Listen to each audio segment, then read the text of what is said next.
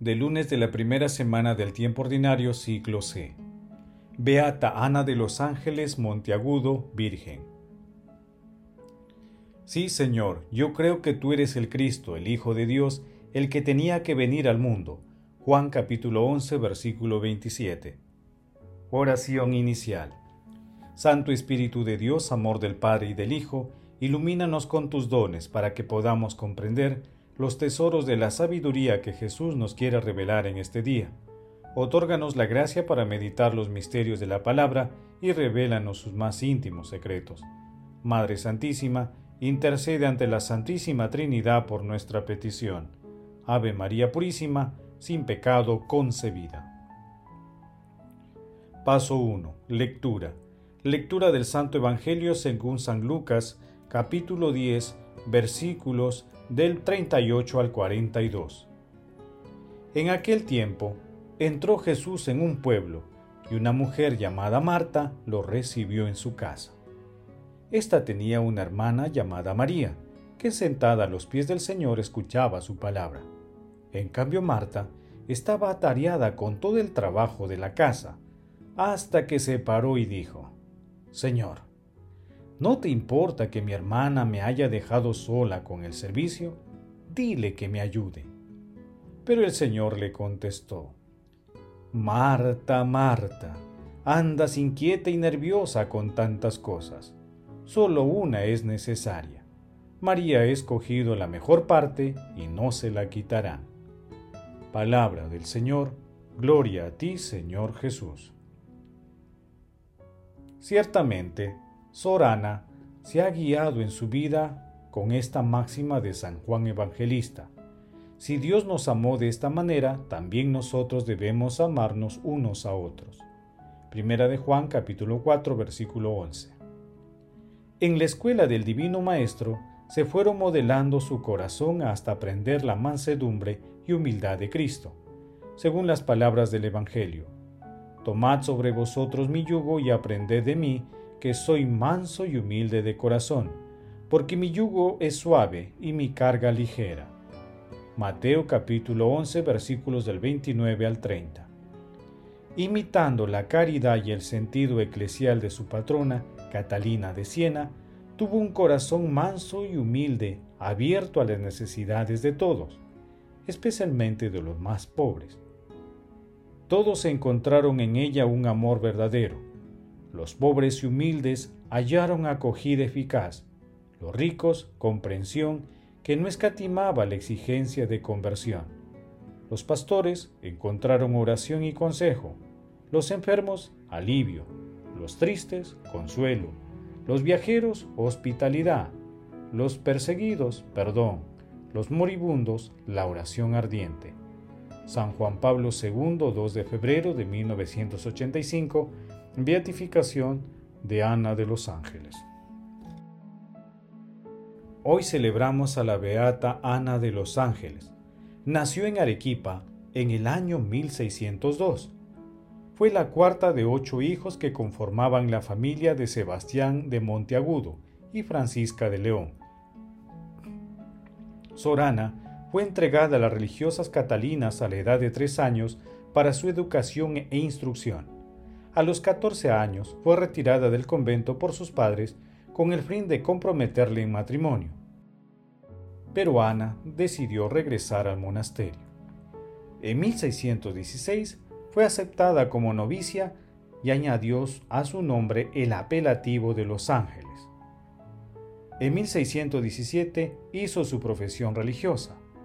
En 1647 fue elegida priora del monasterio murió en 1686. Fue beatificada por San Juan Pablo II en 1985. Era una mujer de altísima oración, penitencia constante y caridad inagotable, que vivió con entusiasmo el ideal de Santo Domingo de Guzmán y Catalina de Siena. La estrecha relación de Sorana de los Ángeles con las almas del purgatorio fue determinante para sus muchas predicciones. En el pasaje evangélico de hoy, Jesús camino a Jerusalén se hospeda en casa de Marta y María. la hospitalidad de ellas presenta dos conductas bien marcadas. La de Marta, que preparaba el alimento para nuestro Señor Jesucristo, y la de María, que escuchaba maravillada las enseñanzas de Jesús. En un momento, Marta reclama a Jesús para que María le ayude, considerando tal vez que las labores domésticas eran más importantes que escuchar las enseñanzas de nuestro Señor Jesucristo. Quizá porque, como le manifestó el maestro dominico Eckhart, Marta tenía un crecimiento espiritual que combinaba su servicio con una vida en presencia de Dios.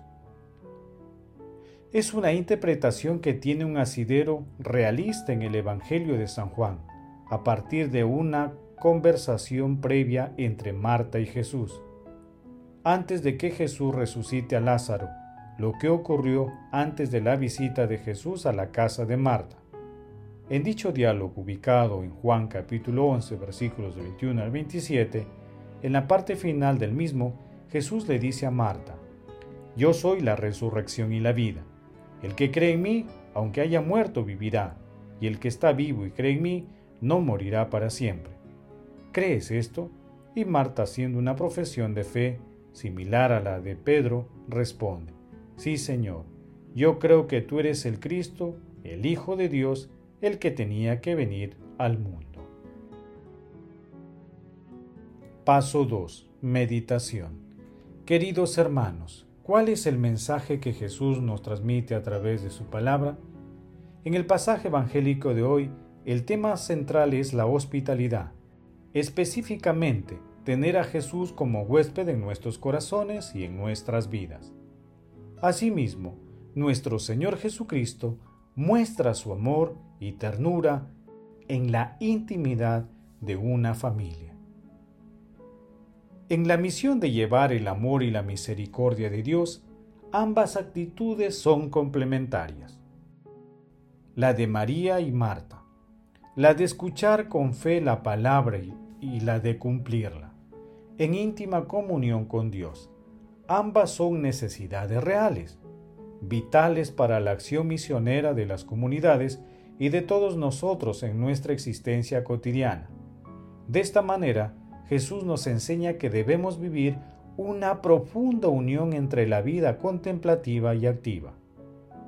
Los afanes de la vida muchas veces nos van alejando de la lectura de la palabra, de la contemplación y de la acción evangelizadora. Estemos alertas a estas situaciones ya que el mundo promueve precisamente este alejamiento. Hermanos, a la luz de la palabra, intentemos responder. En nuestra vida, ¿otorgamos tiempo a la escucha de la palabra de Dios y a la acción evangelizadora a través de nuestras propias vidas? ¿Somos hospitalarios con nuestro prójimo? Que las respuestas a estas preguntas nos permitan complementar la lectura de la palabra con la acción inspirada por el Espíritu Santo. Jesús, María y José nos aman. Paso 3. Oración. Oh Dios, Padre eterno, que en tu bondad otorgaste a la beata Ana de los Ángeles Virgen los dones de la contemplación, el espíritu de penitencia y el continuo servicio de amor al prójimo, concédenos por su intercesión que imitándola te adoremos con el sacrificio de alabanza y a través de los signos en nuestro tiempo, sepamos conocer con diligencia tu voluntad. Espíritu Santo, ayúdanos a leer los acontecimientos de la historia que estamos viviendo, para que interpretemos dócilmente tus iniciativas y las convirtamos en acción evangelizadora. Padre eterno, tú que eres el amor y la misericordia, conduce a las almas de los difuntos a tu morada celestial, en especial aquellos que partieron sin conocerte y en momentos de falta de lucidez espiritual. Madre Santísima, intercede ante la Santísima Trinidad por nuestras peticiones. Amén. Paso 4. Contemplación y acción. Hermanos, contemplemos a Dios con la lectura de un escrito de San John Henry Newman. Perecería sin él y por tanto no pereceré con él y por él. ¿Cómo puedo levantarme de un acto como de este de nutrirme de Dios? Oh Dios mío, estoy conturbado. ¿Me adelantaré o retrocederé? Iré adelante, iré junto a ti, abriré la boca y recibiré tu don. Lo hago con gran temor y espanto. Pero, ¿qué otra cosa puedo hacer? ¿A quién iré sino a ti? ¿Quién me podrá salvar si no solo tú? ¿Quién me podrá purificar fuera de ti? ¿Qué otro puede ser capaz de encaminarme por mí? ¿Quién puede levantar mi ser de la caída excepto tú? Por eso vengo a ti con todas estas necesidades mías. Vengo con temor, pero con profunda fe. Queridos hermanos, hagamos el propósito de leer e interiorizar diariamente la palabra de Dios y convertirla en acción evangelizadora a través de nuestras vidas, en nuestra interacción con nuestro prójimo. Asimismo, dejemos que nuestro Señor Jesucristo actúe en nuestras vidas a través de su Santo Espíritu. Glorifiquemos a la Santísima Trinidad con nuestras vidas. Oración final. Gracias Señor Jesús, porque tu palabra nos conduce por caminos de paz, amor y santidad.